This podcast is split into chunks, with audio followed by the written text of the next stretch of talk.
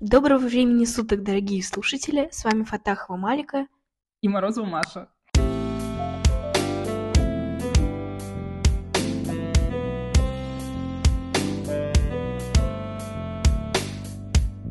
Сегодня наш первый выпуск подкаста «Хорошо сказано» будет посвящен теме эмоционального интеллекта. Мы вместе разберемся, что же это такое и почему об этом так важно знать, особенно подрастающему поколению. Эмоциональный интеллект. Наверняка вы слышали это словосочетание и не один раз, ведь об этом понятии сейчас говорят на каждом шагу. В современном мире все больше и больше выходит книг и проводится тренингов на эту тему. Так что же это такое и почему это стало так востребовано? Давайте начнем с определения. Простыми словами, эмоциональный интеллект, или как его еще называют коэффициент эмоциональности – это способность распознавать свои и чужие эмоции, намерения, мотивацию и управлять ими. Это совокупность навыков, которая помогает нам более эффективно жить, развиваться в социуме, продуктивно работать, учиться и достигать своих целей.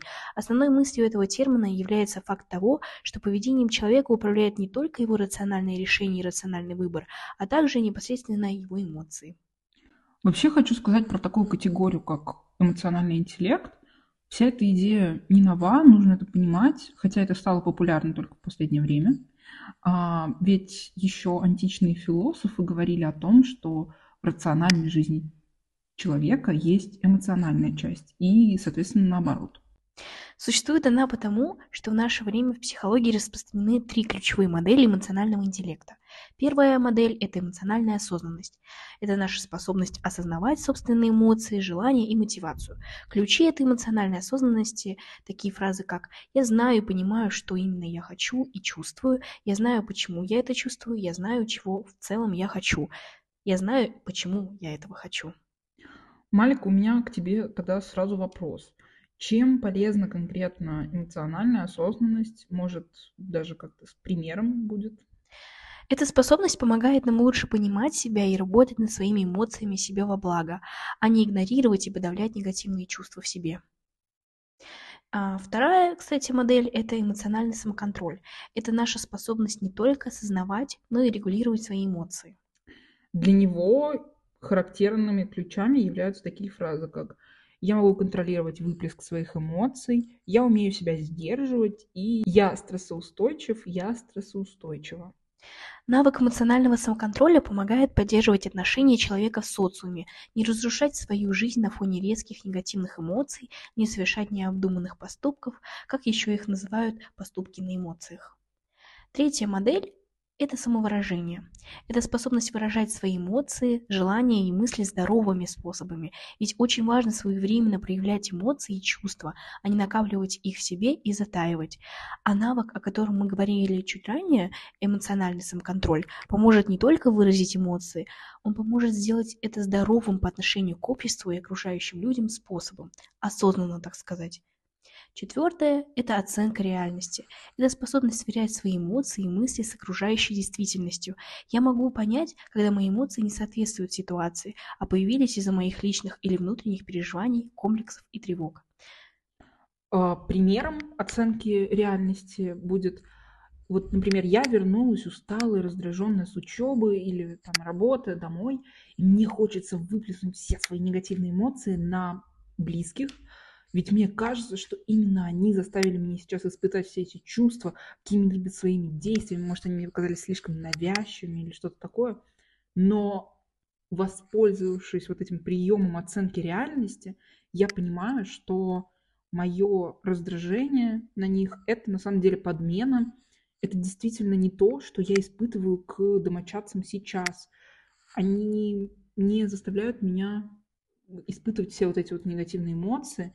Поэтому мне стоит спокойно объяснить им свое состояние и обеспечить себе отдых. На мой взгляд, оценка реальности – это один из самых главных навыков. Он позволяет нам четко разделять внутренние и внешние стресс-факторы, не смешивая их во вред себе. Спасибо, Маша, за пример, а я продолжу. Пятое – это эмпатия. С нее и начинается наше взаимодействие с чувствами окружающих. Это способность человека поставить себя на место другого, проявить сочувствие, сопереживание и оказать эмоциональную поддержку. Способность распознавать, понимать эмоции, желания, мотивацию других людей, в частности по мимике, жестам, голосу, интонации, позе. Эмпатия помогает лучше понимать окружающих людей и выстраивать с ними здоровые отношения. А сейчас мы поделимся с вами несколькими способами повысить этот эмоциональный интеллект. Первое и самый главный совет – это развивать осознанность. Осознанность заключается в умении распознавать собственные эмоции и понимать их, четко отслеживать, что вы чувствуете. Именно это психологи называют целенаправленным поведением. Второй совет – это уважительно относиться к эмоциям других. Все, о чем мы говорили ранее, касалось исключительно вас и ваших эмоций, но главная цель в развитии эмоционального интеллекта заключается в том, что он должен способствовать построению здоровых отношений с окружающими. То есть мы хотим сказать о том, что нужно учиться принимать и ценить близких людей такими, какие они есть, даже если вы не до конца понимаете какие-то их эмоции, то, как они их проявляют. Теперь, наверное, скажем, сделаем небольшой вывод. А, как человек, который до этого а, разговора на подкасте только в общих чертах я понимала, что такое эмоциональный интеллект и с чем его едят, хочу подвести такой небольшой, совсем маленький итог, а, сказав, что я за сегодня для себя вынесла. Так, несмотря на то, как по-разному может проявляться развитость эмоционального интеллекта или, наоборот, его неразвитость, чем он выше, тем человек оказывается эффективнее, поскольку может лучше контролировать внутренние свои импульсы. А еще, на мой взгляд, вся вот эта идея, мысль об эмоциональном интеллекте очень схожа с техникой, о которой рассказывал дядя Айра в мультике «Аватар Аанг». Наверное, очень странный пример, но я очень хочу его озвучить. В общем, техника про управление молнией. Если ты хочешь отразить молнию, то тебе нужно пропустить ее не через свое сердце, а через безопасное расстояние от него и разрядить ее. Но главное не отражать ее в человека, который поразил вас этой молнией. Еще он говорил про те же молнии, то, что нельзя их а, полностью подавлять, нельзя подавлять вот эту стихию молнии. Молния должна стать твоим проводником. И мне кажется, если провести здесь аналогию с эмоциями, то это получается как раз такое вот именно, ну, как простое определение эмоционального интеллекта, или даже не простое, а метафоричное. Вот. То есть нельзя просто выплескивать все свои эмоции на окружающих, контролируя их. Ты сделаешь всех более осознанными себя и близких. Спасибо, Маша, за пример. У тебя он, как всегда, замечательный. Ой, спасибо, льстит мне. Ну, неправда, неправда.